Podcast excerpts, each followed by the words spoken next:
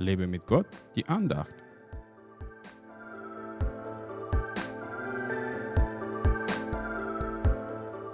Alle Arbeit des Menschen ist für seinen Mund, die Seele aber wird nicht gesättigt. Prediger 6, Vers 7. In Sprüchen steht geschrieben, wer nicht arbeitet, soll nicht essen.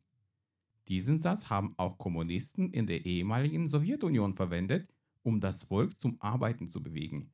Aber die Seele der Menschen dort war am Verhungern, weil es verboten war, nicht mal ein Wort über Jesus Christus zu verlieren. Heute erleben wir eher andere Entwicklung, was die Arbeit angeht, denn die Arbeitslosen und Sozialhilfen sind inzwischen höher als die Löhne und für viele lohnt es sich kaum noch zur Arbeit zu gehen. Die Politik macht also alles dafür, dass der Mensch keine Freude an der Arbeit hat. Nun, was sagt aber Gott dazu? Für Gott ist die Faulheit eine Sünde, aber er will auch nicht, dass wir uns überarbeiten und im Stress ausbrennen, nur um mehr Geld zu verdienen. Ich kenne Menschen, die sich sehr bemühen, aber kaum erfolgreich bei ihrer Mühe sind. Aber warum? Es könnte sein, dass sie nicht auf dem richtigen Platz sind. Da müssen sie sich auf die Suche machen und Gott fragen, es muss nicht immer eine Arbeit sein, bei der es nur ums Geldverdienen geht, sondern es könnten auch Dienste im Reich Gottes sein. Wir müssen aber immer bedenken, dass Gott viel wichtiger ist, wer wir sind, als was wir tun.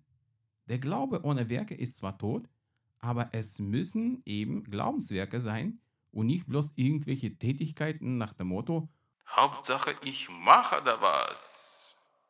Manche Missionare haben ihre Jobs gekündigt, um in die Mission zu gehen, was ein Werk des Glaubens war, denn sie hatten keine Sicherheiten. Gott selbst hat sie versorgt. Wie auch bei allen anderen Entscheidungen musst du Gott fragen, ob deine Arbeit, bei der du dich nicht wohlfühlst, wirklich zu seinem Plan dazugehört. Oder vielleicht hat er einen anderen Platz für dich. Gott segne dich.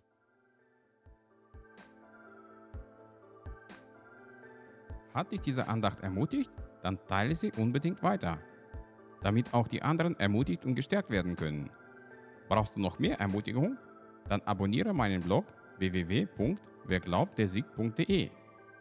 Werde auch ein Teil meiner virtuellen Gemeinde und registriere dich unter www.einfachkirche.de. Ich freue mich auf dich.